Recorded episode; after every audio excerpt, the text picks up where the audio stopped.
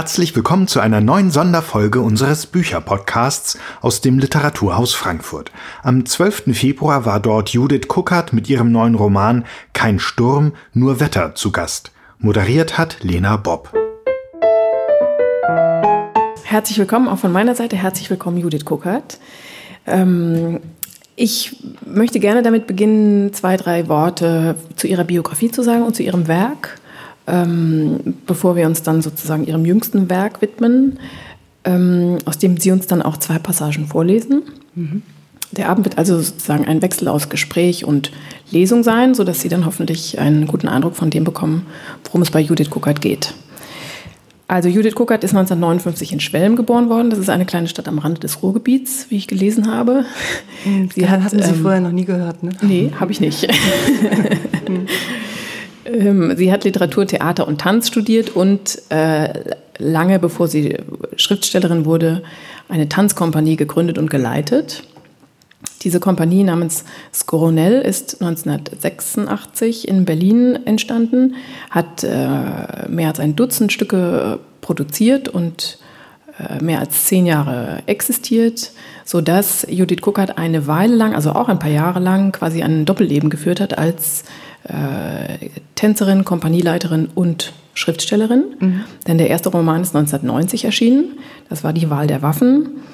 Ähm, und ihm folgten bis heute neun weitere Romane, unter anderem, was jetzt aber wirklich nur eine Auswahl, Die schöne Frau 1994, Lenas Liebe 2002 und Kaiserstraße 2006. Außerdem haben sie eine Novelle geschrieben und Hörspiele. Und zuletzt eben dieses Buch, um das es heute Abend gehen soll.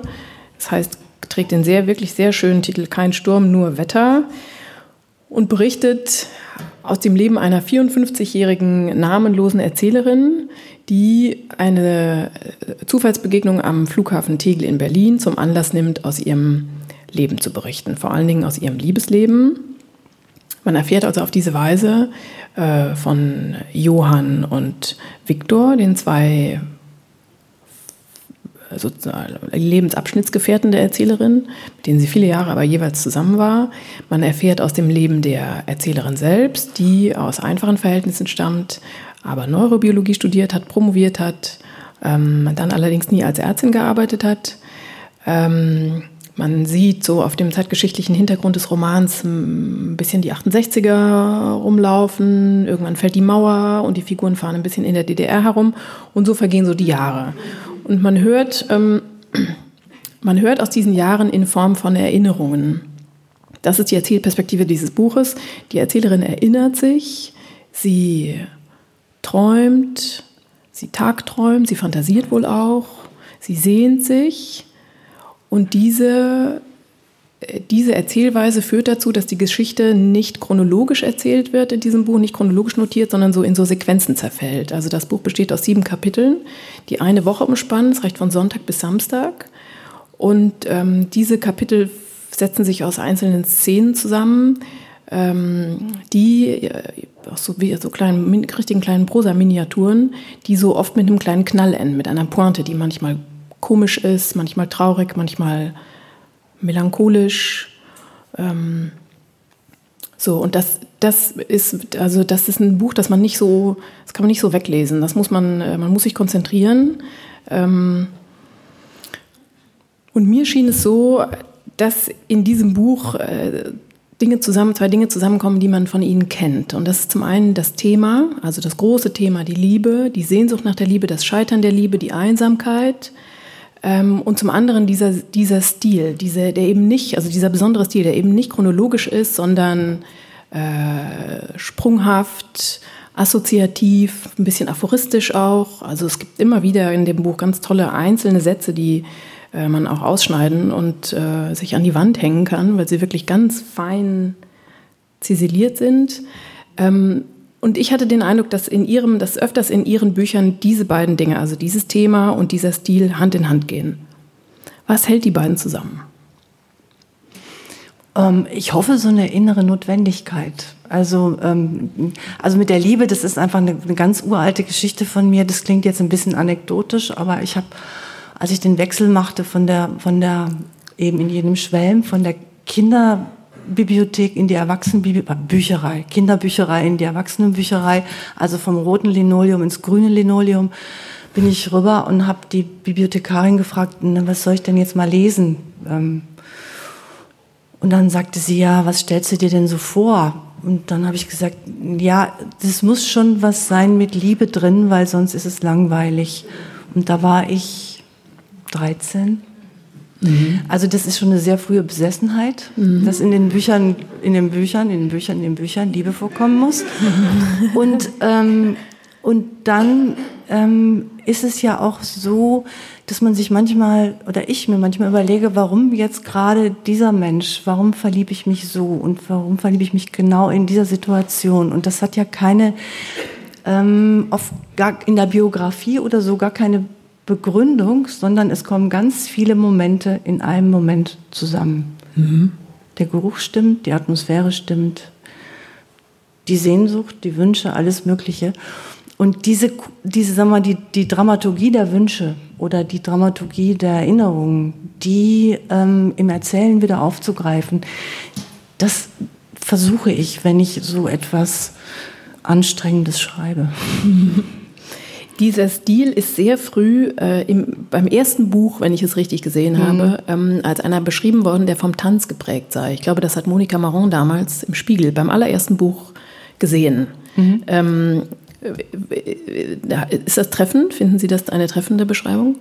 Also ich glaube, dass der vielleicht eher so eine, auch eher so eine Art mit, ähm, mit, mit, mit, äh, das, mit, mit, mit, mit dem Material, das man erzählen will, szenisch umzugehen. Das ist, mhm. glaube ich, wirklich so, dass das vom Tanz kommt. Das könnte auch vom Theater kommen, aber vom Tanz noch eher, weil da natürlich die Musik eine andere Notwendigkeit spielt und nicht die Sprache. Und ähm, es hat auch, glaube ich, eine Menge damit zu tun, dass ich so lange Theater gemacht habe und das immer noch mache und ähm, so, eine, so eine Ökonomie vielleicht entwickelt habe. Wie lange folgt mir ein Leser? Mhm. Ähm, Im Theater können Sie auch nicht 20 Stunden die Leute amüsieren. Also mhm. das hat, es sei denn, man heißt Kastorf, aber gut. Aber da gibt es immer so dieses Gefühl, es gibt zwar mich, aber es gibt auch den anderen, der zwar jetzt nicht dabei ist, wenn ich schreibe, aber eigentlich ist er doch ein Dialogpartner oder ist anwesend und ich spüre, wie lange bleibt er bei mir oder wann geht er weg. Mhm. Merken Sie auf der Bühne extrem schnell, wenn die Leute ihn wegrutschen. Und vielleicht hat sich das so entwickelt. Das kann gut sein. Mhm. Mhm. Wie ist eigentlich damals der Übergang vom, vom Tanz zur Literatur? gelaufen oder der, wie kam die Literatur da ins Spiel? Wann, Sie hatten, glaube ich, mal gesagt, dass Ihre Tanzarbeit auch von Anfang an literarisch orientiert gewesen sei. Ja, ich, ich würde jetzt im Nachhinein behaupten, ich wollte eigentlich immer erzählen, habe das aber nicht gemerkt. Mhm. Ich hab, war halt im Ballett und dann habe ich gedacht, so, das ist jetzt das Medium und, ähm, und habe das dann so lange gemacht, wie es ging. Ähm, soll ich das? Ist aber eine Anekdote. Soll ich hm, trotzdem ja. erzählen? Bitte. Ist auch ganz schön, weil es spielt eigentlich fast in Frankfurt. Ähm, ich habe 89 habe ich ähm, Oper Duisburg eine Produktion gehabt mit ähm, einstürzende Neubauten. Es sollte eine Oper werden. Die einstürzenden Neubauten schrieben die Ballett- und Opernmusik. Und ich mache, ja, genau. Mhm. Und ich, also ist Punkmusik und, ähm, und ich mit meinem Ensemble, ähm, wir bestückten die Bühne. Und wir haben auch zusammen geprobt und die kamen halt immer zwei Stunden zu spät zur Probe. Meine Tänzerinnen waren frisch gewaschen, mhm. hatten schon trainiert, waren pünktlich und die Neubauten kamen halt mit Bierdose. Und ähm, es gab extreme Reibungen zwischen diesen beiden Berufsgruppen, würde ich mal mhm. sagen. Und dann haben sie noch eine Musik gemacht, die so laut war, dass eigentlich, glaube ich, wir alle jetzt einen Hörschaden im Nachhinein gehabt haben. Und dann habe ich gesagt, so das geht nicht, weil plötzlich sahen alle auf der Bühne aus wie abgewürgt. Also mhm. als würde sie, würden sie keine Luft mehr bekommen. Dann habe ich gesagt, so Leute, das geht so nicht. Ähm, ihr müsst was sagen. Ich habe zwei Mikrofone geholt, habe die auf die Bühne gestellt und habe gesagt, so jetzt sagt was. Hm. Die Tänzerinnen haben nichts gesagt. Sie haben dann gesagt, weißt du, du sagst uns ja sonst auch, was wir so ungefähr machen sollen, dann sag uns jetzt auch, was wir sagen sollen. Und das ging um, das Stück ging um Charlotte Corday und eigentlich um Frauen, die aus politischen Gründen morden. Mhm. Und dann habe ich äh, lauter Texte geschrieben, wie da kommt der Aphorismus, glaube ich, gerade her. Äh, das ist wahrscheinlich der Ursprung, wirklich. So Texte geschrieben zu Ulrike Meinhoff zum Beispiel, sie werden ihren Kopf fordern, als hätten sie selber keinen. Mhm. Auch noch mit dem Fehler selber und nicht selbst. Mhm. Und, ähm, und diese Texte haben die Mädels dann auf der Bühne auch laut bei der Premiere gesagt. Mhm. Das Pech war, dass ich 20 Minuten vor der Premiere die zweite Hauptrolle übernehmen musste, ähm, in einem Kostüm von einer sehr schönen griechischen Tänzerin, Kleidergröße 34. ich habe eindeutig 40 und habe mich in dieses Kostüm gezwängt und habe tapfer diese romantische Rolle der Marie Antoinette getanzt. Also es ist mir wirklich nicht auf den Leib geschrieben. Und ähm, und es gab eine Stelle bei den Neubauten, die war leise. Und ich tanze vorne an der Bühne entlang. Vorne sitzen zwei Damen in der ersten Reihe. Sagt die eine zu der anderen, tanzen tut sie ja schön, aber hätte sie sich nicht die Beine rasieren können. Und das habe ich so, das hat so, das hat so unglaublich, so unglaublich gesessen, dass mir aufgefallen ist, wie wirklich wie furchtbar ausgestellt man ist im Scheinwerferlicht. Hier ist es auch, aber hier ist es anders. Und, ähm, und mit dieser Information und mit dieser Information, dass ich jetzt bald auch 30 werde, untrainiert in der Garderobe sitze, knallroten Kopf habe, ich bin gleich fertig mit der Geschichte, aber jetzt kommt der Bogen, sitze ich in der Garderobe und hinten in der Tür steht eine Dame in einem Faltenrock, die sehr schüchtern und ganz seltsam ist. Und die sagt, das war schön. Und dann habe ich gedacht, prima, geht ja noch so ein altes Pferd wie ich auf der Bühne, 29 ist alt für eine Tänzerin. Und dann sagte sie, das waren wunderbare Texte. Wer hatten die geschrieben? So, und dann habe ich gesagt, ich. Und dann hat sie gesagt, ähm, aber Sie sind doch Tänzerin. Und dann habe ich gesagt, ich habe aber Abitur. und dann ist sie irgendwie und das ist wirklich, und das, das wird sie jetzt wahrscheinlich erstaunen, dann, dann sagte sie, tut mir leid, also ich stelle mich jetzt mal vor, ich heiße Monika Schöller und ich bin, ähm, bin halt die, bin vom, es, bin vom S. Fischer Verlag, nicht Besitzerin, ich bin mhm. vom S. Fischer Verlag. Würden Sie morgen mit mir spazieren gehen? Dann habe ich gedacht, die hat echt Probleme, die Frau. und, aber dieses, ich weiß nicht, wer von Ihnen Frau Schöller kannte, ähm, die hatte was ganz Besonderes. Ähm, irgendwas war da auch so eine, so eine, so ein anmutiges Schweigen war da irgendwie auch immer. Bin ich mit ihr spazieren gegangen. In meinem Kopf ist es immer der Main gewesen, aber es war nicht der Main, es war Duisburg, das weiß ich ganz genau.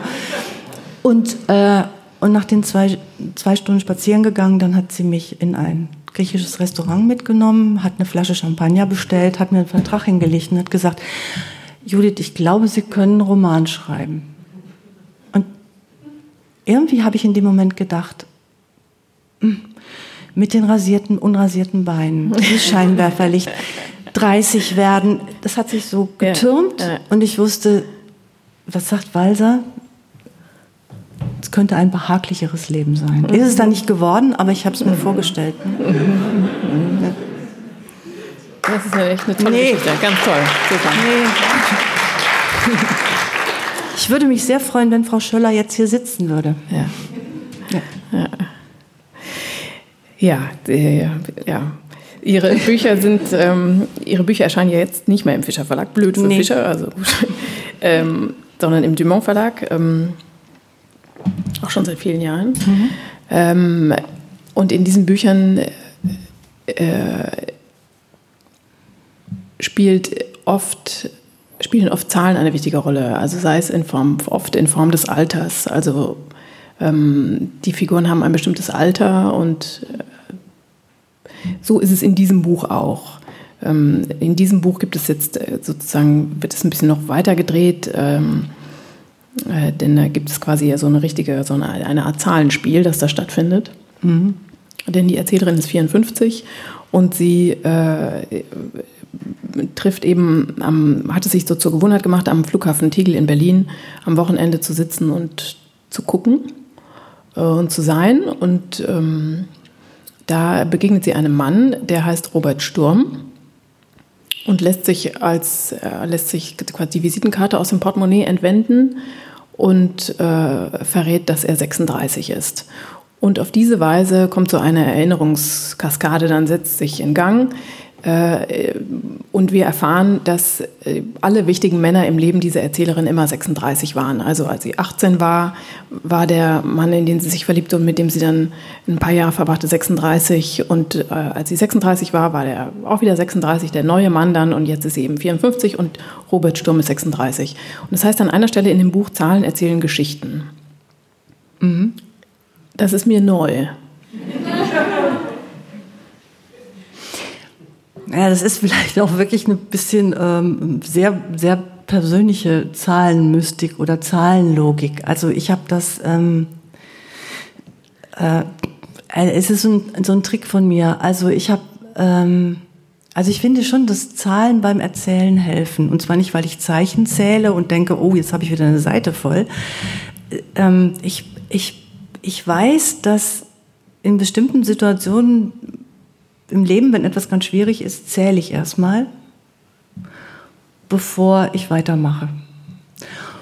Äh, und ich habe ganz oft gemerkt, und das kann eine Spinnerei sein, dass wenn ich mir angucke, das war am 13. März, ah, jetzt ist heute wieder 13. März und prompt ist an dem Tag auch wieder was Komisches passiert und es ist immer der 13. März, mhm dann wird man schon so ein bisschen abergläubisch. Mhm. Also das ist vielleicht die ganz äh, profane Grundlage von solchen Geschichten. Und ich, mich hat das einfach auch interessiert, dass, dass das auch eine Konstante sein kann, wenn die Männer immer 36 bleiben. Mhm. Und das, das, hat, das hat auch was. Ne? Absolut. Ja. ja. Verstanden geben. Ja. ja. doch. Was ist dann zuerst denn? Was da ist hat denn bestimmt eine Frau geklatscht. Was ist denn dann zuerst da, jetzt im, im schreiberischen Prozess? Das, das Wissen darum, was eine Figur ist, zum Beispiel eben 54 oder 36 mhm. oder der Ton, der, da, der Ton der Figur, der daraus folgt. Also. Mhm. Das, ähm, die, das war bei dieser Figur schwierig, den Ton zu finden, weil die natürlich sehr weit von meinem eigenen Leben weg ist, mhm. mit dem Neurobiologie studiert haben, Ärztin sein, überhaupt mit ihrer ganzen Geschichte. Ähm, Ton ist ganz oft, dass ich auch so Tonproben mache, also dass ich einfach auch versuche rauszukriegen, manchmal auch aus welcher Perspektive erzählt wird, ob es nicht vielleicht mhm. sogar eine Ich-Perspektive mhm. ist. Ähm, es hat Bücher gegeben, die sind ganz in, in der Ich-Perspektive geschrieben und die habe ich anschließend um, umgeschrieben in drei Kapiteln und ähm, es sind drei verschiedene Perspektiven in der dritten mhm. Person, was spannend ist, weil sich dann der Text auflädt mit irgendwas, was man nie genau definieren kann. Mhm. Und diese Frau, die hat ähm, die hat am Anfang schon Schwierigkeiten gehabt zu sprechen, das stimmt. Und, aber dadurch, dass es immer um Liebesgeschichten geht und das, wie, wie, wie meine Oma mal sagte, wo das Herz von voll ist, da fließt der Mund von über, habe ich sie irgendwann zum Reden gekriegt. Mhm. Aber es hat gedauert bei mhm. ihr. Andere haben schneller geredet. Mhm. Also Schauspielerin Lenas Liebe, die hat sofort geredet. Ne? Mhm. Mhm. Ähm, vielleicht wollen wir mal hören, wie sie redet. Ja. Sie lesen eine ja. erste Passage. Ja, hören wir jetzt mal.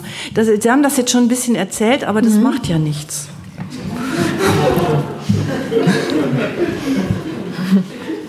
Überraschung. 23.12. Heute Nacht kommt eine junge Frau an mein Bett und stellt mir eine Flasche Mineralwasser, das schon Brezhnev gegen seinen Wodka-Kater trank, hin. Die Frau in meinem Traum würde gern etwas sagen, das sehe ich ihr an. Sie zieht die Bettdecke zurecht, faltet einen Pullover, hebt meine Strümpfe auf. Endlich sagt sie, so viel Schnee und so viel Licht im Dunkeln. Sie trägt einen dünnen grauen Mantel. Cut. Der Sonntag. Wohin fliegen Sie? Ich fliege gar nicht. Und Sie? Sibirien, sagt er, darf ich mich setzen? Sibirien wiederholt sie und denkt, mein Gott, ist der jung. Sie hat sich im vergangenen Herbst angewöhnt, regelmäßig zum Flughafen Tegel zu fahren, am liebsten am Wochenende. Das sind die leichteren Tage. Wenn sie Glück hat, ist auch der Tisch, den sie ihren Tisch nennt im Café der Abflughalle frei. Sobald die ersten Abendflüge angezeigt werden, holte sich am Tresen ein kleines Pilz. Auch heute wird sie hier sitzen, bis ein letzter Bus zurück in die Stadt fährt. Ein länglicher Hund läuft an diesem frühen Son Sonntagabend vorbei, ein Hund wie eine Wurst mit Kopf. Er zerrt einen kleinen Mann hinter sich her. Gestern, als sie heimgefahren ist, hat hinter dem Busfahrer eine Frau mit Spitzenhandschuhen gesessen und leise nach vorn geredet. Ob die Frau nach Dienstschluss mit dem Fahrer nach Hause gehen und dort die Spitzenhandschuhe ausziehen wird, hat sie sich beim Aussteigen gefragt. Eingangshalle Flughafen Tegel. Auf der Anzeige für Ankunft und Abflug verändern sich Städtenamen, Flugnummern, Uhrzeiten und Gates unermüdlich. Früher hat den Vorgang ein Klackern hörbar begleitet, jetzt ist er digitalisiert und stumm. Der Flieger nach Zürich hat seine Position zu Oberst verlassen und ist auf dem Weg in den Himmel über Berlin. Darf ich Ihnen noch etwas zu trinken bringen? Sie sieht in die blauen Augen des Mannes, der gleich nach Sibirien fliegen wird. Sie sind blau wie die Karos seines Flanellhemds. Mit seinen großen Händen kann er sich Strom verlegen und Apfelbäume längs der sonnenbeschienenen Gartenmauer überreden, im Spalier zu wachsen. Wahrscheinlich fährt er einen alten Kombi, mit dem er seine Frau, zwei oder drei Kinder und einen großen Hund transportiert und die Bierkästen vom Getränkemarkt auch, falls er nicht gerade auf Reisen ist. Wahrscheinlich ist er auch ein guter Liebhaber, still und herzlich und immun gegen die ganz großen Gefühle. Er sieht aus, als sei er leicht glücklich zu machen, aber auch genauso leicht zu deprimieren. Sie beneidet seine Frau. Ob er überhaupt verheiratet ist? Eigentlich braucht so einer eine Ehefrau erst ab 50, damit er nicht zu oft allein ist.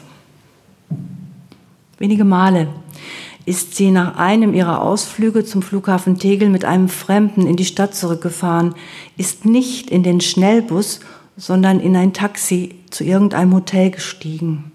Sie hat an der Bar mit dem Fremden noch etwas getrunken, einen Whisky oder zwei, bis das Bedürfnis einander über die Atemgrenze hinweg näher zu kommen, verstummte. Wenigstens bei ihr. Die Regel ist einfach. Das Verlangen entsteht aus dem Nichts. Wenn sie ihm keine Beachtung schenkt, verschwindet es so unberechenbar und schnell, wie es gekommen ist. Je älter sie wird, desto leichter fällt es, sie einzuhalten. So endeten die Abende bisher immer mit einem 1 zu 0 für sie ohne Verlängerung in die Nacht hinein. Ich fliege mit der letzten Maschine nach Moskau, sagt er, zieht seine Jacke aus und hängt sie über die Rückenlehne. Morgen früh um sechs muss ich weiter mit einem Inlandsflug nach Wladiwostok, dann nach Novosibirsk und Chabarovsk. Samstagmorgen bin ich zurück. Aus Chabarovsk bei China fragt sie, die Frauen dort sollen ja alle BWL studieren und sehr enge Röcke tragen. Stimmt das? Sie schaut seinen Wirbel über der Stirn an, die Augen, die dunklen Wimpern und wieder die Hände. Früher einmal hat sie sich trotz hässlicher Hände verliebt, weil die Männer dazu auf ihnen laufen konnten. Als er vom Barhocker aufsteht, sucht sie mit den Augen das Jackett nach Hundehaaren ab. Können Sie eigentlich auf den Händen laufen? fragt sie, als er mit dem kleinen Pilz für sie und dem großen für sich zurückkommt. Nein, dafür bin ich zu alt. Wie alt sind Sie denn? 36. Und Sie? Ah, ich habe morgen Geburtstag, sagt sie, aber das ist eine glatte Lüge. Er lächelt und schaut einer Frau in einem dünnen grauen Mantel hinterher, bis sie beim Ausgang des Terminals C verschwindet. Und wie heißen Sie? fragt er und schaut sie an, als käme er aus einem Traum, der einfach abgerissen ist. Ich? Ah, Sie heißen ich? Er wischt über die Fläche seines Hockers und setzt sich erst dann. In dem kurzen Moment, in dem er fort gewesen ist, sind auf dem leeren Platz lauter kleine Vögel zusammengeflogen.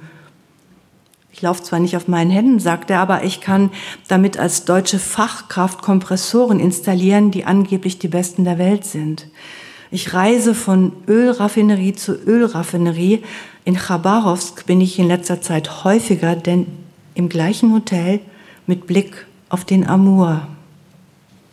Amur, der Fluss? Ja. Sie schaut zum Ausgang des Terminals C, wo die Frau in dem dünnen grauen Mantel verschwunden ist. Sind Sie dort gern im Hotel? Ja. Und das Land, wie ist das so? Dreck, Staub, Kot und Gold und manchmal Marmor. Jetzt wundern Sie sich, dass ein deutscher Ingenieur so spricht. Das mit dem Dreck, Staub, Kot, Gold und Marmor sagt mein Kollege Sergei immer. Es verrottet unser Land, sagt er. Es ist das System, das verrottet. Ich selber bin immer erleichtert, wenn, ich wieder, wenn wieder Freitag ist.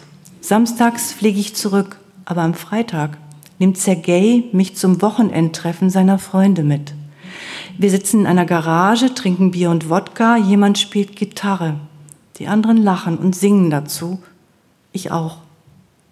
Die Mechaniker, die schon zu DDR-Zeiten nach Chabarowsk kamen, können oft kein Englisch. Ihr Russisch haben sie vergessen. Deswegen ist Tatjana, die Frau von Sergei, als Dolmetscherin mit dabei. Er zögert, dann fügt er an, Tatjana weint schnell und unterrichtet auch Yoga. Trägt sie einen dünnen grauen Mantel, würde sie gern fragen. Neulich ist Tatjana am Ende eines solchen Garagenabends vom Stuhl gefallen, einfach so. Nicht wegen zu viel Wodka, sondern vor Erschöpfung, sagt er. Man muss in dieser Gegend mit allem rechnen und das tue ich auch. Ich rechne dort mit allem. Auch ich könnte eines Tages vom Stuhl fallen. Sein Handy klingelt. Er steht auf und entfernt sich ein paar Schritte vom Tisch. Sie schaut ihm nach. Mein Gott, welche Kindheit hat diesen gelassenen Gang nicht unterdrückt und diese fröhliche Unbefangenheit gestattet, mit der der Mann da drüben in kürzester Zeit dieses Flimmern in Herz und Hirn bei ihr verursacht hat, ohne selbst etwas davon zu ahnen? Woran erinnert sie seine Gegenwart? Daran, dass sie sich einmal hat verlieben können? Und wenn es so wäre, was würde das jetzt ändern? Neben seinem Bierglas hat der Mann das Portemonnaie liegen lassen. Aus dem Fach für Geldscheine schaut der Rand einer Visitenkarte mit einem Ruck, zieht sie sie heraus. Sturm steht da.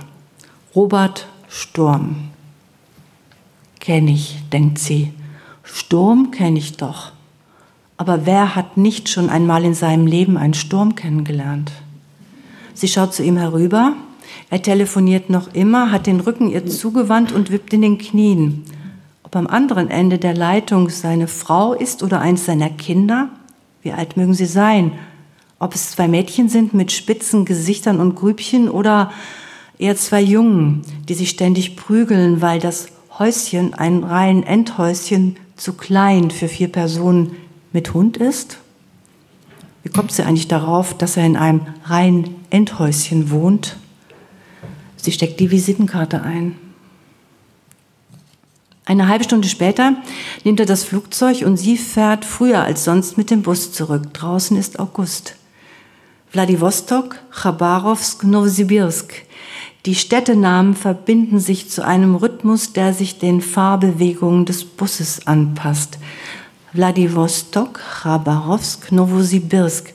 Nächsten Samstag wird er wieder in Tegel landen. Sie zieht die Visitenkarte aus der Hosentasche. Die Anschrift seiner Firma für Kompressoren steht fett gedruckt vorn und auf der Rückseite klein und kursiv die private. Der Bus federt und ruckelt weiter durch eine erste Dämmerung. Sturm. Robert Sturm. Wo der Wind ihn hingetragen, ja, das weiß kein Mensch zu sagen. Wie kommen die Zeilen in ihren Kopf? Aus der Erinnerung? Aus dem Vergessen? Egal. Die zwei gehören eh zusammen wie Hefe und Teig. Sie legt die Schläfe an die Scheibe, als der Bus eine breite Straße entlang fährt, die wie eine Flugschneise über einen Kanal hinwegführt, krümmt sie den Rücken, zieht den Kopf zwischen die Schultern und versucht, so viel Himmel wie möglich von ihrem Platz aus zu sehen. Schirm und Robert fliegen dort durch die Wolken immerfort und der Hut fliegt weit voran, stößt zuletzt am Himmel an. Cut. 30.12. Der Plan. Als sie 18 ist, verliebt sie sich in einen Mann, der 36 ist. Als sie 36 ist, verliebt sie sich in einen, der wie sie 36 ist. Wenn sie 54 ist, wird sie sich wieder in einen verlieben, der 36 ist. Ich weiß das, ich bin hier die Erzählerin. Die Männer bleiben 36. Was bleibt sie? Erster, erster dass ich früher einer Freundin dabei zugeschaut habe, wie sie Häuser besetzte, bis ich schließlich auch einmal einen Stein geworfen habe, erzähle ich einem Mann auf der Silvesterparty gestern. Er darauf und ich bin in jenen Jahren Opel Kadett gefahren. Welche Farbe? Klatschmohn. Baujahr 63, sagt er, wie ich. Und? Soeben auf einer Bank im Tiergarten mit ihm, der mal Opel Kadett fuhr und jetzt immer noch raucht, gesessen. Unter der Bank eine leere Flasche Rotkäppchensekt und Hülsen aus einer Schreckschusspistole. Eine kickt er auf den Weg, schaut nicht mich an, sondern in die Sonne, als erwarte er noch jemanden und sagt, wer beim Boxen kontert, wird nicht verrückt. Boxst du etwa? Ja. Verrückt, sage ich. Und wie soll die Frau vom Flughafen jetzt eigentlich heißen? Irmgard geht gar nicht. Nina auch nicht. Konstanze nein. Laura vielleicht. Möglich. Wie ich? Ich? Kat. Bis dann. Hm? Danke.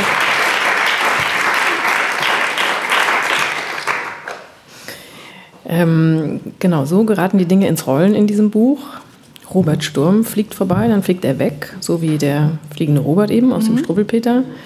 Ähm, und es gibt eine zweite Ebene, die in dieses Buch gezogen ist, sozusagen. Das ist die, die Sie ganz am Anfang gehört haben, die erste, der erste Absatz. Und die wir jetzt gehört haben, das sind die äh, quasi den, zwischen die Kapitel geschaltete Tagebucheinträge oder mit einem Datum versehenen ganz kurzen Passagen, manchmal nur wirklich aus einem Satz bestehen, die auch eine andere Typografie haben. Also das ist dann eine deutlich andere, eine andere Ebene einfach eingezogen in dieses Buch, die sowas wie ein Arbeitsjournal genau, sein tut so könnte. wie Schreibmaschine ein bisschen. Ne? Genau. Mhm. Ähm, was ist das? Also was lassen Sie sich da? Mir schien es wie ein Arbeitsjournal zu sein. Mhm. Tatsächlich, mhm. da hat sich jetzt die Erzählerin Judith Kuckert Gedanken gemacht und lässt ja. uns sozusagen über ihre Schulter schauen. Ist das so gedacht? Es ist ein bisschen so, es ist, hat auch was Rhythmisches, also mhm. das, weil ich es immer ganz schön finde, wenn es so eine Zäsur zwischen den Kapiteln gibt und ähm, es Zeit gibt, um Atem zu holen. Das ist das eine und das andere ist, eigentlich sind diese, dieses Arbeitsjournal, ähm, da gab es auch lange Gespräche im Verlag, ob man das, ob, ob das überhaupt geht und ob man das machen soll und ich mm, musste sehr hart sein, dass das drin bleibt. Ähm, und eigentlich äh, gibt es auch den Vorschlag, bei, bei Lesungen dieses Arbeitsjournal nicht zu lesen, weil das immer so aus dem behaglichen Zuhören rausreißt. Ich bestehe aber auf diesem Journal, weil ich finde, dass man auf eine ganz schöne, unauffällige Art, hoffe ich, ähm, miterzählen kann, wie Erinnerungen entstehen mhm. und wie Erinnerungen, die einfach ähm, ich meine, wenn, wenn, wenn man im, Alter, im, im Alltag etwas sieht und dann sagt man ja nicht, oh, das wird ja mal eine schöne Erinnerung werden, sondern es mhm. braucht ja mal so eine Zeit, bis sich das irgendwie abgelagert hat und so. Aber wie dann das, was sich da abgelagert hat, dann plötzlich doch auch erzählt werden will und wann es erzählt werden will und wo es sich dann ähm, beim Schreiben wieder einschleicht und vielleicht sogar einen ganzen Handlungsfaden verändert. Das habe ich versucht hier zu machen. Das, ich weiß nicht, ob man das merkt. Die Frau mit dem grauen Mantel gibt es im Journal und die taucht dann einfach am Flughafen mhm. wieder auf. Ähm, ja. So. Erinnerungen sind ja das große Thema in diesem Buch. Ja. Also ähm, äh, die Frage, das hören wir dann noch genauer, ähm, die, Fra die Leitfrage sozusagen ist, wo, wo sind meine Erinnerungen, wenn ich sie nicht habe? Und wie nah ist die Erinnerung, was hat eigentlich Erinnern mit Erfinden und Erzählen zu tun? Wie nah ist sich das? Und Sie haben als Vorbereitung auf dieses Buch äh, sich sozusagen aus einer nicht literarischen, sondern aus einer ganz anderen Perspektive mit diesem Thema beschäftigt. Sie haben ein Praktikum gemacht, nämlich in der Neuro Abteilung für Neurobiologie, glaube Ja, ich, in, genau, Heidelberg, in wenn ich das Heidelberg, richtig ja, erinnere. ja. Genau. Wie sind Sie dahin gekommen? Ähm, da, ach, das war ein, ähm, die, die, die Chefin dieser Abteilung, das ist die ähm, Hannah Monnier. Äh, wenn Sie die sehen würden, Sie würden immer denken, Hannah Monnier ist die Tänzerin und ich bin die Neurobiologin. Eine ganz wunderbare, zierliche Person, die großartig Klavier spielt, aber auch diesen Leibniz-Preis für ihre Forschung bekommen hat. Äh, Und das, die gehört zu einem dieser ähm, Bereiche ähm, in der Forschung, die angesprochen worden sind von dem Deutsch-Amerikanischen Institut. Die hatten nämlich die Idee gehabt, wir schicken Schriftsteller als metaphysische Botschafter in die harten Wissenschaften, um zu sehen, ob die harten Wissenschaften nicht eine Metaphysik brauchen, also einen anderen Input und einen anderen so. Ne? Kennen Sie Hannah Monique?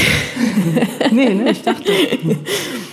Und, ähm, und da haben die, haben die mich dann dahin geschickt. Die haben auch andere, die haben Daniel Kehlmann zu den Astrophysikern geschickt und äh, Viktor Jerofejew hat auch immer was Kompliziertes gemacht. Wir durften uns eigentlich das alle äh, aussuchen, Tim Parks, wir durften uns aussuchen, was wir machen wollen. Und ich habe einfach gedacht, ich gehe in die Neurobiologie, das ist vielleicht dann doch noch ein Vokabular, was ich in mein eigenes übersetzen kann. Weil das hat ja vielleicht doch all, alles auch noch was mit Seele zu tun. Mhm. habe ich so gedacht. Und dann mm, bin ich dahin. Ähm, Frau Monnier war dann schon gar nicht mehr so ganz begeistert von dieser Art von Hospitanz und habe vier Wochen in diesem ähm, Labor bin ich jeden Tag hingegangen und das ist ja eine ganz, ähm, kommt ja auch ein bisschen in dem Buch vor, eine ziemlich, wenn man als Laie drauf guckt, eine ziemlich brutale Arbeit. Also es ist wirklich Gehirnforschung an Mäusen und wo die Mäusegehirne untersucht werden. Ähm, die genaue Form muss ich ja jetzt hier nicht erzählen, ne? So. Oder? Wissen Sie doch wahrscheinlich, ne? Wie das läuft. Ja. An Affen darf man es nicht mehr machen, aber an Mäusen darf man das noch. Und dann ähm, habe ich mich in diesem, ich habe das ja eigentlich gemacht, auch weil ich dachte, ich bin so eine Erinnerungsfetischistin. Also weil Literatur entsteht ja ganz viel aus Erinnerung und Kindheitserinnerung und alles Mögliche. Und ich wollte das Ganze mal in so einem, in, eigentlich in so ein nüchternes Wasser tauchen. Und deswegen war ich da eigentlich total begeistert von. Habe aber dann gemerkt, als ich da war, dass wenn man mit diesen Neurobiologen, das sind ja fast alles nur Männer, äh, länger spricht, kommt man auch wieder auf das Thema Erinnerung, aber im Grunde auf, auf der gleichen Schiene, auf der ich funktioniere. Ähm, es geht ganz viel um Melancholie, es geht ganz viel um Einsamkeit, es geht um Kindheit, wo man sich zu Hause fühlt. Und ich habe immer gedacht, wenn man so ein Handwerkszeug hat, dann kann man sich sein Leben ganz anders erklären, auch seine Traurigkeiten. Im Gegenteil. Also ich glaube, die konnten sich das noch schlechter erklären, als ich die schreibe. Es gibt in dem Buch ähm, später dann, gibt es so ein paar Sätze, ein paar Passagen, die, sehr, die mich sehr hellhörig gemacht haben, ähm, die mich beinahe erschrocken haben, weil sie suggerieren, dass es eine, dass es eine unglaubliche Ähnlichkeit gibt zwischen, oder dass sich sozusagen Erfinden, Erzählen und Erinnern nicht nur wahnsinnig ähnlich sind, sondern dass es zumindest Erleben und Erinnern fast dasselbe ist. Da heißt es an einer Stelle, ich zitiere, Erinnern und Erleben waren vom Standpunkt des Gehirns aus betrachtet beinahe das Gleiche. Sagen Sie das oder gibt es dafür tatsächlich eine neurobiologische Grundlage? Gibt es, sonst hätte ich mich nicht getraut, das zu sagen. Also ich würde mich, also ich, wenn, wenn ich das, ähm, wenn die Hauptfigur mein, meines Buches nicht Neurobiologin wäre, würde ich sowas mal einfach behaupten. So, wenn ich das über eine Tänzerin sagen würde oder so, dann würde ich das einfach behaupten. Aber da sie Neurobiologin ist, finde ich das auch so spannend und ich fand es genauso erschreckend wie sie. Ähm, das ist auch genau das, woran die Hannah Monnier eigentlich forscht. Ähm, das heißt, sie hat auch ein Buch geschrieben, das heißt das geniale Gedächtnis. Ähm, also auch, wo, was mit den Erinnerungen ist. Also es geht um, eigentlich um Medikamentierung von Alzheimer und Demenz. So. Und, ähm, mhm. und sie hat mir erklärt, und ich habe es mir dann extra nochmal erklären lassen, dass die, die Gehirnareale, das Areal für Erinnern und das Areal für Erleben und dann dazu noch das Areal für Erfinden, mhm. dass die so dicht beieinander liegen, dass es ganz schwierig ist zu sagen, das ist die eine Schublade, das ist die andere Schublade. Also man muss sich das vorstellen wie so ein transparente Mem Membran. Mhm. Und, ähm, und das ist natürlich, sie hat dann in diesem Buch das auch mit ganz vielen so Forschungen äh, belegt und ich finde das für rein fürs Schreiben auch total interessant, diese These. Erleben und Erfinden mhm. ist eigentlich Hefe und Teich, ne? Mhm. So. Mhm. Äh, aber es gibt eine Membran sozusagen. Also das es gibt ein eine, ja. ja, ja, aber ich glaube, sonst wäre es ja ganz furchtbar, ja. sonst würden wir hier nicht sitzen. Das glaube ich auch. Also ja. dann wär, das wäre ja völlig nicht mehr zu organisieren, wenn es diese Membran nicht mhm. gäbe. Ne?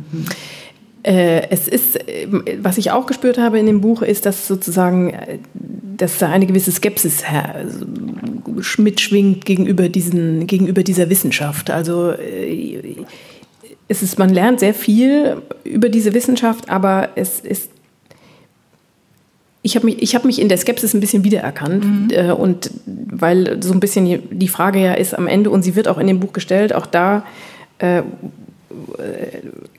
zitiere ich jetzt nämlich dieselbe Stelle, die ich jetzt eben gerade schon mal zitiert habe. Also Erleben und Erinnern waren vom Standpunkt des Gehirns aus betrachtet beinahe das Gleiche. Und dann heißt es, aber was half ihr dieses Wissen? Mhm. Das ist ja die, äh, das ist ja die Frage. Ja. Ist das richtig, sehe ich das richtig, dass Sie da im Grunde. Extrem, ja, ja. weil, weil das auch so. Ähm ich, ich habe mich auch erwischt, dass ich immer gedacht habe, ja klar, ihr könnt das alles erklären und erklären, aber Ihr werdet mir, und das ist natürlich völlig romantisch und naiv, aber vielleicht auch nicht, vielleicht ist es auch richtig, ihr werdet mir nicht die Seele weg erklären. Also die Seele ist nicht im Gehirn, das, war ja in den 90er Jahren immer diese, diese Diskussion, ne? da bin ich mein Gehirn und frage mich. Und, ähm, und da habe ich, das hat mich extrem interessiert, aber gleichzeitig auch, ich will nicht sagen abgeschreckt, aber skeptisch, extrem skeptisch gemacht. Und was das was eigentlich die, die größte Herausforderung an diesem ähm, neben jetzt diesem Arbeitsjournal ähm, war die Sache über also in diesen Bereich Gehirnforschung reinzugehen und dann etwas auf einer literarischen Ebene darüber zu schreiben mhm. und mit, der, mit dem Anspruch, dass kein Leser aussteigt. Also kein Fachvokabular, ähm, mhm. keine langen Passagen. Guckt mal hier, was ich jetzt alles von der Gehirnforschung verstehe, nämlich ich verstehe da nichts davon, ich habe nur einen Eindruck und es genau auf dieser Ebene, aber sehr auf, genau auf dieser Ebene, aber auch sehr genau zu lassen. Mhm. Das war, das war, das war wie fremde Sprache übersetzen. Also hat Hannah Monier ihr Buch gelesen? Ja, die war auch bei einer Lesung. Und hat sie auch was gesagt?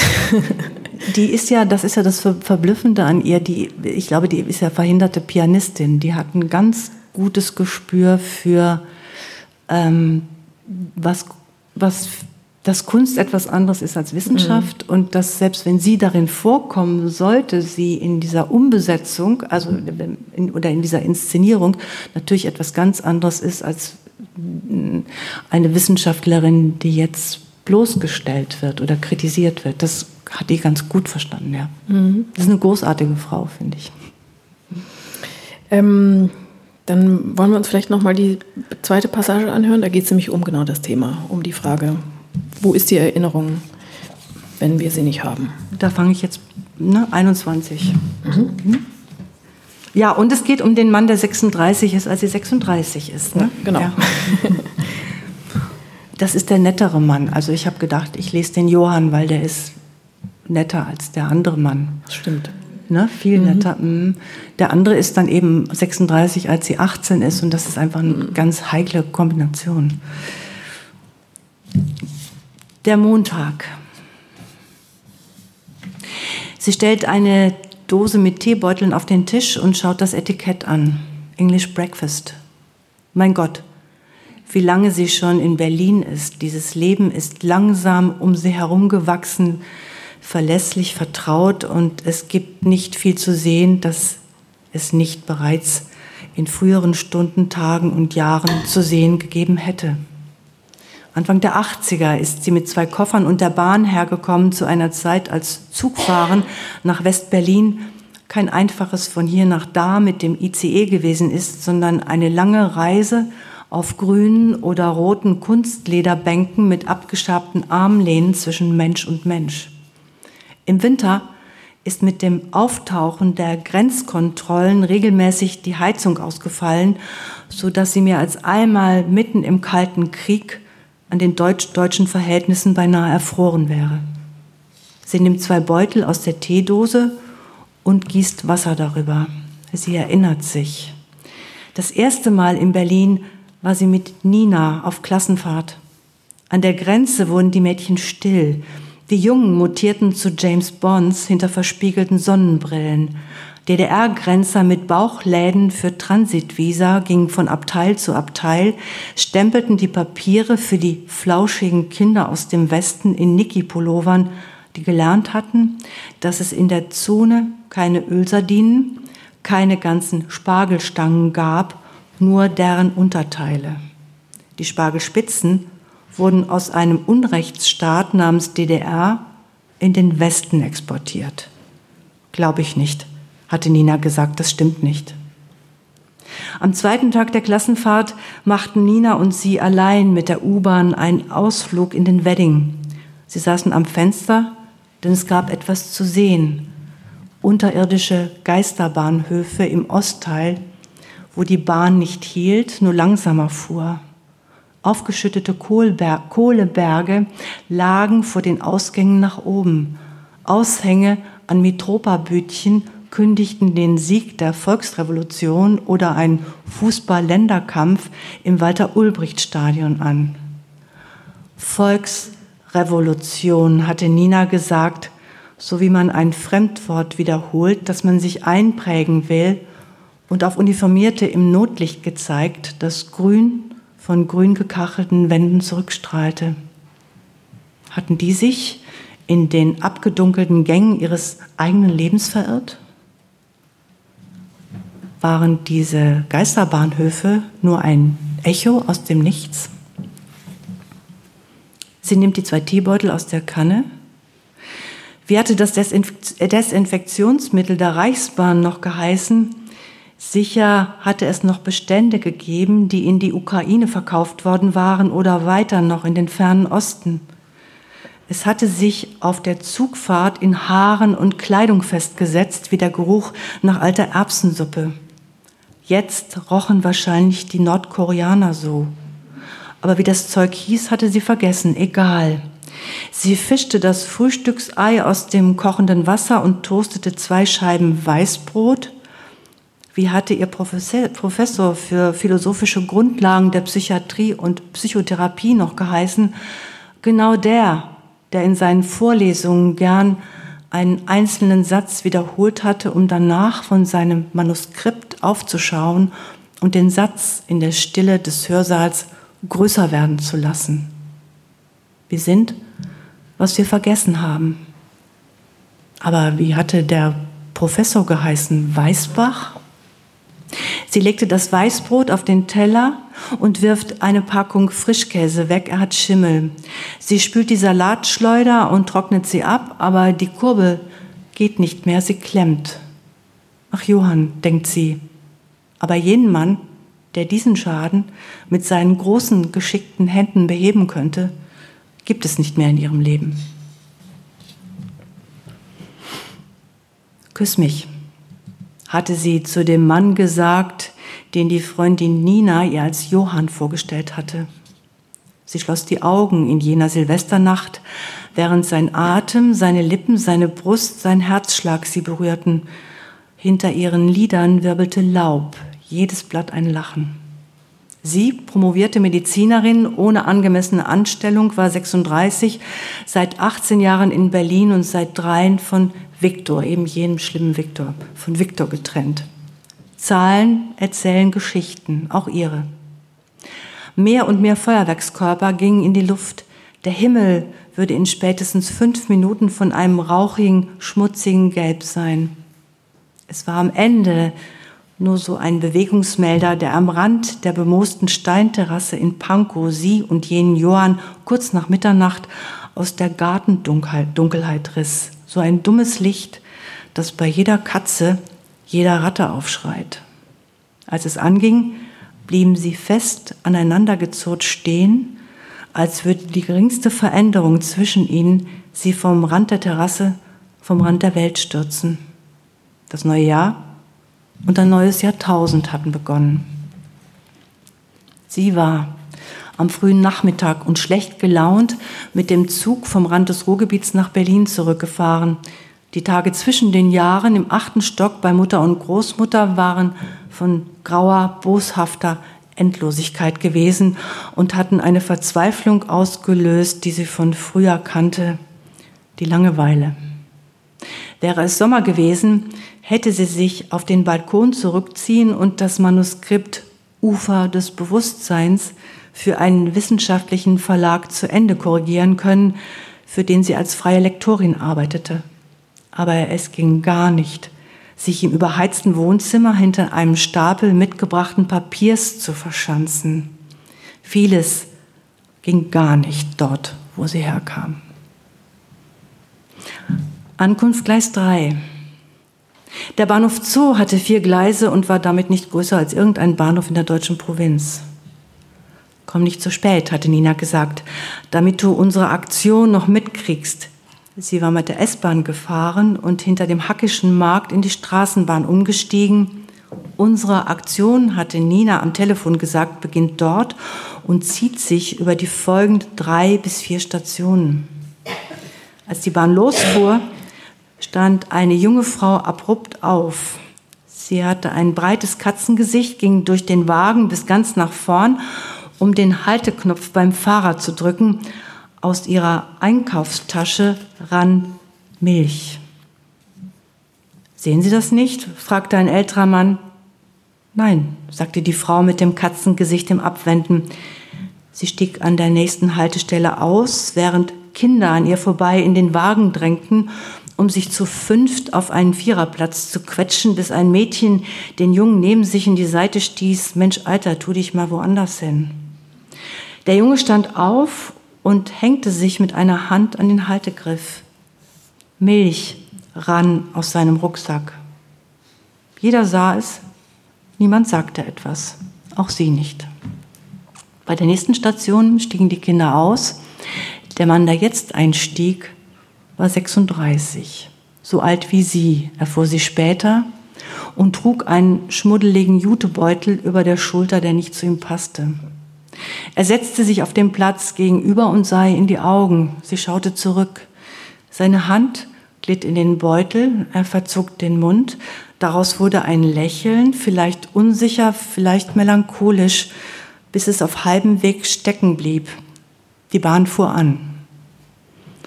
Küss mich, hatte sie gedacht. Küss mich oder wirf mich gegen die Wand, antwortete sein Blick, bevor er aufstand und durch den Wagen ging. Aus seinem Jutebeutel rann Milch.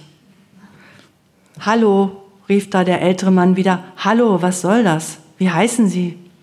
Die Finger wie zum Ringkampf gespreizt stand er auf, um nach ein paar breitbeinigen Schritten dicht vor dem Mann mit dem Jutebeutel stehen zu bleiben, der aber nur den Kopf senkte und seinem unfertigen Lächeln von eben die andere Hälfte hinzufügte. Ich habe meinen Namen vergessen, sagte er, unbefangen und strahlend. Mein Gott, ist der freundlich, dachte sie.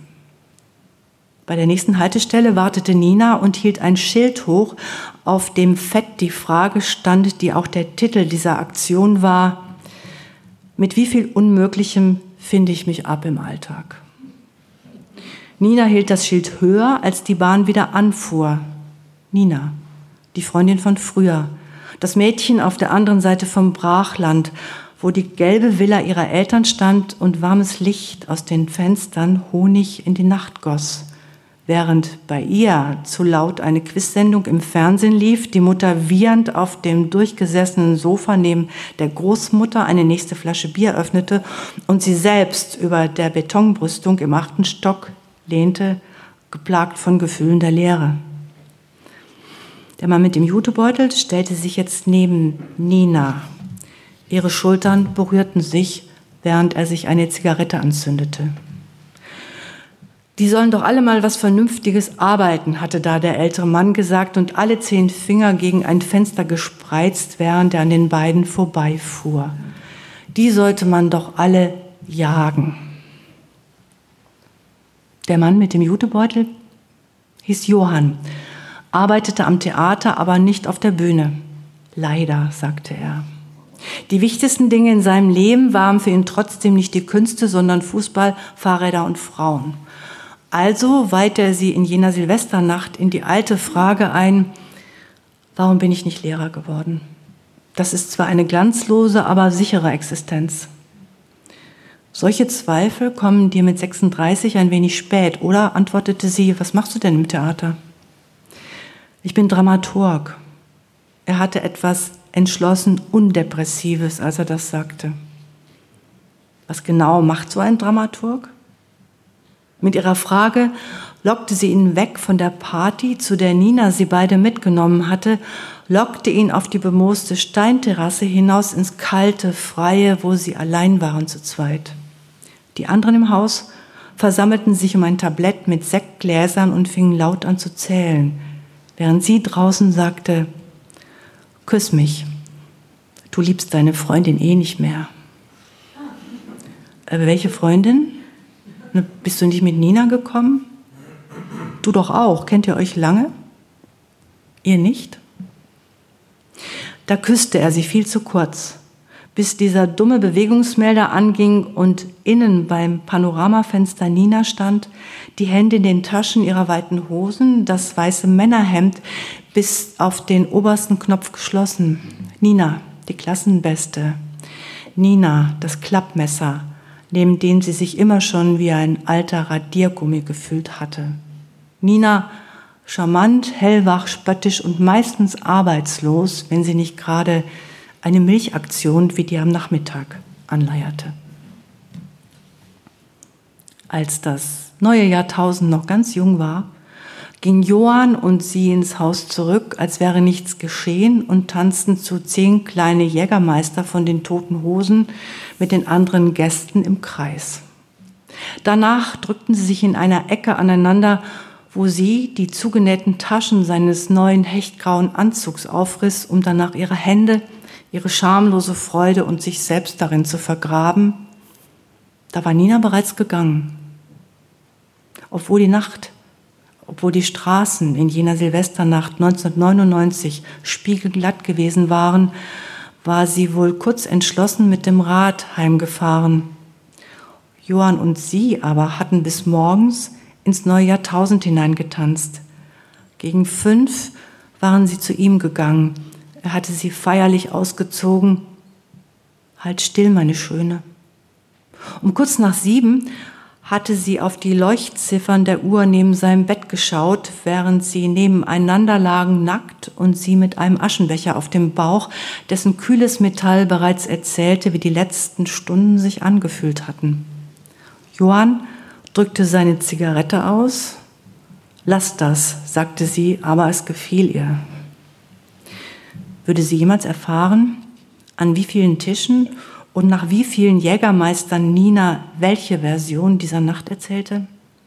Oder würde Nina den Abend einfach vergessen und nur ihr Körper würde sie sich noch an ihn erinnern, wenn sie des Nachts auf einer spiegelglatten Straße allein mit dem Rad fuhr? In einer der folgenden Nächte träumte sie, sie laufe durch eine Hügelgegend in einem Wintermantel mit Seitentaschen so groß wie Satteltaschen. Ich habe hier tote Tiere drin. Können Sie die mal rausnehmen? fragte sie jeden, den sie traf. Frag Johann, antwortete jeder. Immer wieder fragte sie und immer wieder kam die gleiche Antwort. Frag Johann. Schließlich stellte sie eine neue Frage. Wer ist denn Johann? Und die Welt explodierte. Sie heirateten nach einem Jahr. Nein, sie heirateten nicht kann noch ein bisschen, ne? Ja, ja kannst du noch. Ich lasse den Friseur raus, mhm. ja. Mit Müllbeutel und der kaputten Salatschleuder unter dem Arm, die auf dem Hof in einer Tonne für Berliner Wertmüll verschwindet, verlässt sie eine halbe Stunde später das Haus und macht sich auf den Weg zum Friseur. Es ist ihr freier Tag. Wie gesagt, der Friseur später oder gar nicht. Ich glaube, du wirst im Alter noch schöner werden meine Schöne, hatte Johann drei Monate nach jenem Silvester gesagt, an dem nicht nur das Jahr, sondern auch das Jahrtausend wechselte. Sie waren an dem Tag, Ende März, aus der Stadt hinausgefahren und hielten an einem Ausflugslokal, gingen aber nicht hinein. Sie waren beide 36, sie saßen auf der Kühlerhaube eines alten weißen Mercedes, rauchten und schauten immer tiefer in die Landschaft hinein. Er redete nicht, egal, seine Gegenwart genügte ihr. Der Himmel über ihnen war von einem tiefen Blau, wie sonst das Meer, dachte sie. Zum ersten Mal in ihrem Leben hatte sie den Wunsch, diesen Nachmittag zu beschreiben, nichts als diesen Nachmittag. Schon klar, sie war keine Erzählerin, Nina vielleicht, sie nicht. Trotzdem, man konnte doch auch schreiben, ohne zu schreiben. Sie schaute Johann an. Sein Blick war wieder so barfüßig wie vor wenigen Wochen in der Straßenbahn, kurz bevor die Milch aus dem Jutebeutel gelaufen war. In diesen langen Blick flocht sie hinein, was wie Fäden aus ihrer Erinnerung hing. Ihre Großmutter zum Beispiel, deren Herzlichkeit, als sie ihr mit 398 Mark Monatslohn verdient beim Matratzennähen am Fließband die 1000 Mark am Ende der Schulzeit schenkte, sagte, mach was draus, dann weinte, sich deswegen wegdreht und zum Hängeschrank in der winzigen Küche im achten Stock, um für sie beide ein Brot mit Kunsthonig zu streichen, mit Zigarette im Mundwinkel und nur noch wenigen gefärbten Haaren auf dem Kopf. Die Großmutter gehörte mit in dieses Gefühl des Augenblicks hinein, saß auf der Kühlerhaube des weißen Mercedes dabei, unpassend zwar, aber doch willkommen. Erinnerst du dich an den Apfelbaum damals? fragte sie. Erkennst du ihn wieder, wenn du auf das Blech der Kühlerhaube zwischen dir und diesem Mann schaust? Ihr spiegelt euch dort, ihr zwei, und der Apfelbaum ist mit dabei unter dem du damals ganze Tage standest im Kinderwagen und die Unterseite seiner Blätter anstrampeltest, deren helleren Bäuche. Hätte dich damals einer gefragt, du hättest zahnlos glücklich zu Protokoll gegeben, die Welt sei ein freundlicher, ein warmer Ort, selbst beim geradeausgucken. Erinnerst du dich? Und sag mal, hast du eigentlich bei deinem Studium am Gehirn herausbekommen, wo deine Erinnerungen sind, wenn du sie nicht hast? Oder wo eines Tages die Erinnerung an diesen Mann neben dir sein wird, der sich jetzt eine Zigarette anzündet mit einem Feuerzeug, dessen schneidendes Klack, Klack zur Tongabel dieses geglückten Nachmittags werden wird? Wo wird die Erinnerung an diesen Nachmittag sein, wenn du ihn vergessen hast und wo die an diesen Mann neben dir, wenn er einmal fort sein wird?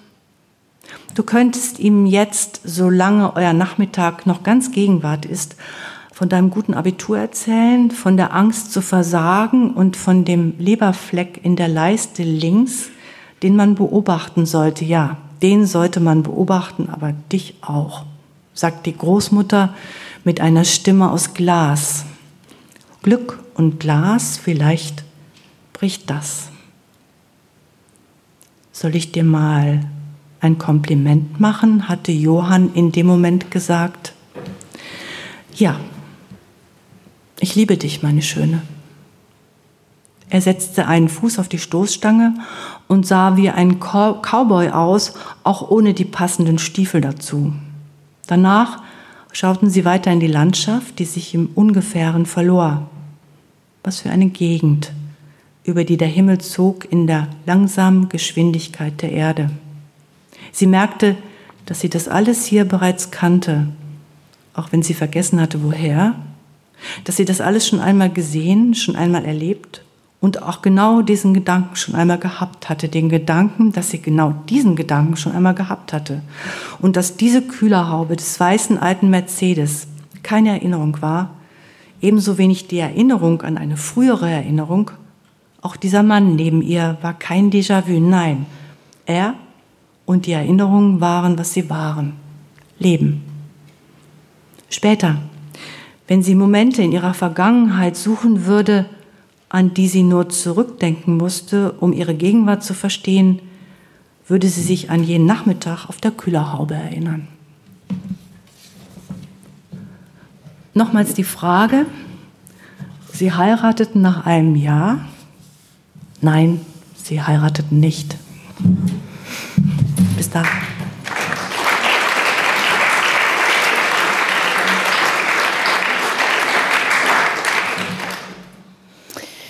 Ähm, es ist so ein bisschen dem Thema dieses Buches geschuldet, der Erinnerung, der Liebe, dass diese Figur, die Erzählerfigur, ähm, sehr um sich selbst kreist. Und vielleicht ist es auch deswegen so, dass in diesem Buch anders als in manchen Vorgängerromanen sozusagen, ich habe das angesprochen ganz am Anfang, das Zeitgeschehen nicht mhm. so eine mhm. große Rolle spielt. Also, mhm. oder dies, der historische, die, die, die, deutsche Geschichte ist hier ja. nicht so wahnsinnig präsent. Ähm, wenn, ich, wenn es irgendwas gegeben hat, was mich an, wenn ich das so sagen darf, mhm. aber es ist jetzt wirklich Jammern auf sehr hohem Niveau, äh, wenn es irgendwas gegeben hat, was mich an dieser Figur gestört hat, dann vielleicht genau das, dass die so wahnsinnig, dieses Kreisen um sich selbst, dass sie so, dass sie so einen ganz überindividualisierten Lebensstil gewohnt ist. So eine, so eine, ja, so ein, so, sie hat halt unglaublich Zeit und Muße, sich um sich zu, um ihre eigenen Angelegenheiten zu kümmern und alles, was so ein bisschen ja. mehr ins Soziale geht oder in die Gesellschaft oder in die Politik, so ganz weit auszublenden. Ähm, ich habe mich gefragt, weil das Buch ja auch eines ist, ist ja auch ein Buch über das Altern. Mhm. Die ist halt 18, dann ist sie 36 und dann ist sie 54 und die Jahre vergehen ja. und die Frage ist natürlich, was kommt jetzt und wie lange geht das und mhm. was passiert mit Robert Sturm und so weiter.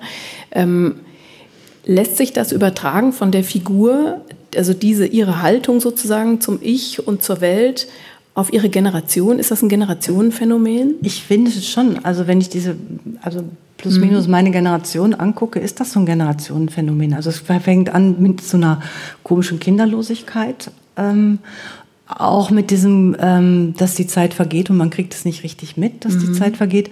Also sie hat nicht viel Muße hat sie nicht, weil die hat einen zehn Stunden Arbeitstag, mhm. weil diese stimmt. Chefin ja. ist wahnsinnig anspruchsvoll und die liest ihr auch alle mhm. Texte, also die die hat richtig, die hat schwer zu arbeiten, dass sie um sich mhm. selber kreist, das stimmt, aber das ist auch ähm, eine Inszenierung der Erzählerin, weil ich glaube, man kann sich extrem, wenn man allein ist und ähm, in seinem eigenen Kopf verlieren. Also mhm. die geht ja auch wahnsinnig weit. Ähm, die, die, der, der, ich meine, der ist jetzt eine ganze Woche nicht da, dieser Robert Sturm. Und die inszeniert sich Sachen zusammen, ähm, was mit ihm sein könnte und was sie für ein Verhältnis haben könnten. Aber da auch wieder genau, ohne dass es explizit gesagt wird, diese dünne Schicht zwischen Erinnern, Erleben und Erfinden. Mhm. Die ist bei ihr so durchlässig, dass auf diesen verschiedenen Ebenen von Wirklichkeiten, auf denen sie sich bewegt, ist sie so durchlässig, dass sie das auch manchmal gar nicht mehr richtig unterscheiden kann. Die ist mhm. aber nicht krank, also die mhm. ist jetzt nicht, ähm, mhm. die ist jetzt nicht verrückt. Aber ich kann das verstehen.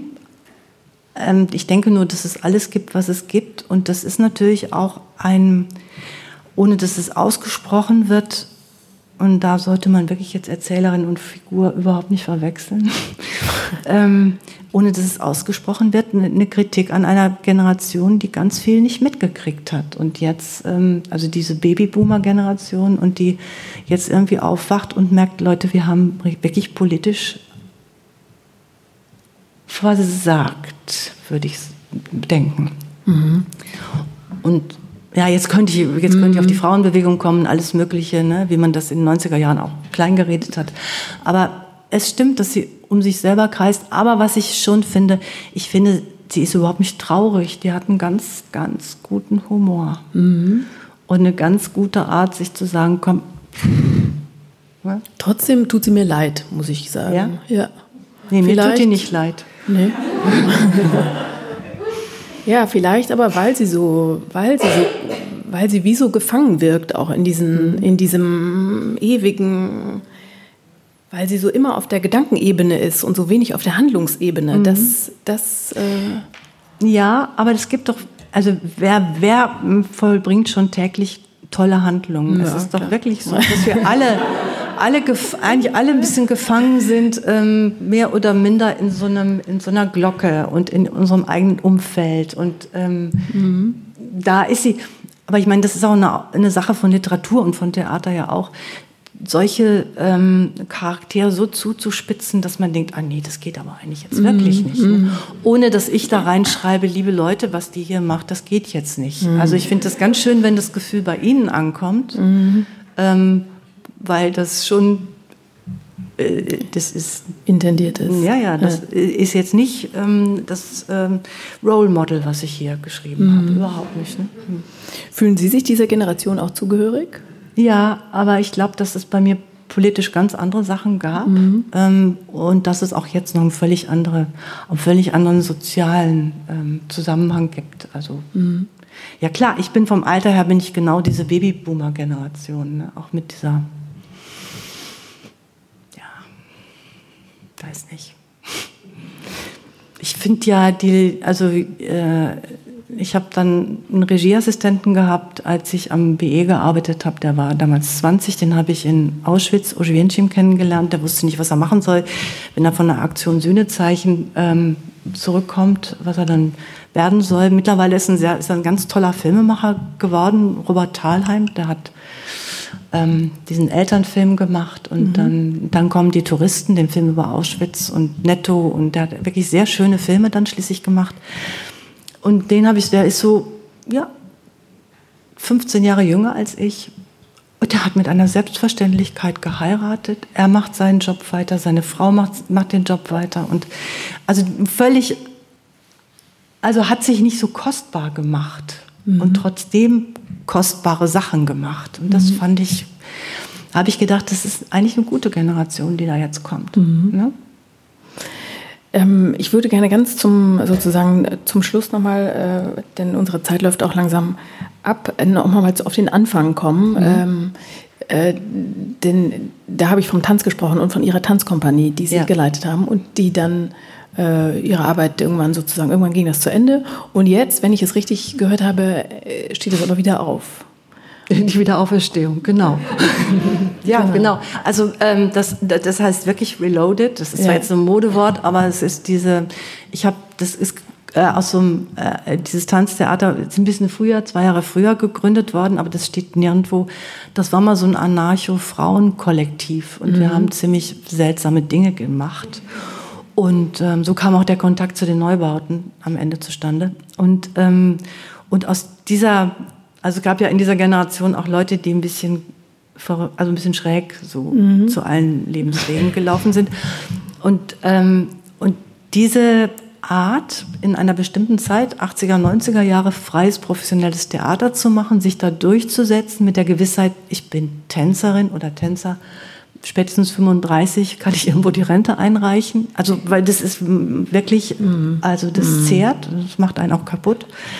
Und ich habe alle nochmal eingeladen vor zwei oder drei Jahren. Und, ähm, also nicht alle, das, den Kern, das sind neun Leute.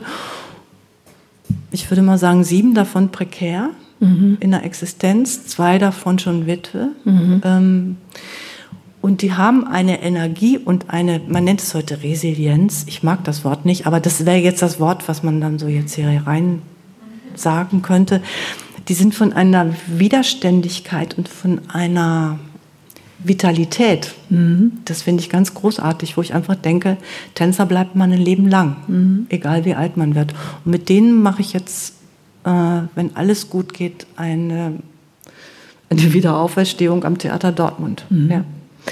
Das sind dann also alles quasi älter gewordene Frauen? Ja, wir, acht, wir sind zwischen 48 und 72. Und was wird dann getanzt? Ja, das denken immer alle. Deshalb musste ich auch es ist aber interessant, dass Sie jetzt danach fragen, weil letzten Samstag habe ich die getroffen und nach fünf Minuten kam, ja, was sollen wir denn dann tanzen? Mhm. Dann habe ich gesagt, naja, das wird ja vielleicht ein bisschen schwierig. Ähm, eigentlich können zwei von uns nur noch gut tanzen, finde ich. Ähm, ich habe gesagt, es wird eine Form von Erzähltheater. Also es wird eine Form mhm. von biografischen Erzählen, wodurch das Erzählen vielleicht exemplarisch etwas klar wird durch eine bestimmte Generation, die auf diesen Weg überlebt. Also nicht einer Generation, äh, Einzelwesen einer Generation, die auf diesen Weg überlebt haben. Mhm. Naja, die werden bestimmt tanzen wollen, aber ich habe jetzt schon gesagt, wir öffnen das Ganze auch für die Stadt. Also es werden zwei junge Frauen, die Hip-Hop tanzen können, mitmachen, die dann auch auf der Bühne euch befragen. Mhm. Ähm, und da wollten sie nicht mehr so gerne tanzen. Mhm. Also, verstehe ich auch. Ja. Das ist auch. Ja. Ne? Und was ist schon Tanzen? Also was ist schon, was ist, das ist ja nicht Technik, das ist ja auch eine Atmosphäre vermitteln. Und mhm. ich glaube, das können die sehr gut. Vielleicht kann man auch Erinnerungen tanzen? Man kann gucken, was an Bewegungen entsteht, wenn man Erinnerungen anspricht. Also wie mhm. das Körpergedächtnis reagiert auf das Triggern von, mhm. wenn man mit bestimmten Erinnerungen versucht zu mhm. triggern. Ja. Mhm. Ich bin sehr gespannt. Ich hoffe, vielleicht habe ich, ich die auch. Möglichkeit, das zu sehen. Ich bin auch sehr gespannt. Alles Gute dafür. Ja. Vielen Dank, dass Sie hier waren. Herzlichen ja. Dank für diese wirklich wunderbare Lesung, für dieses tolle Buch. Und Dankeschön für Ihre Aufmerksamkeit. Danke Ihnen.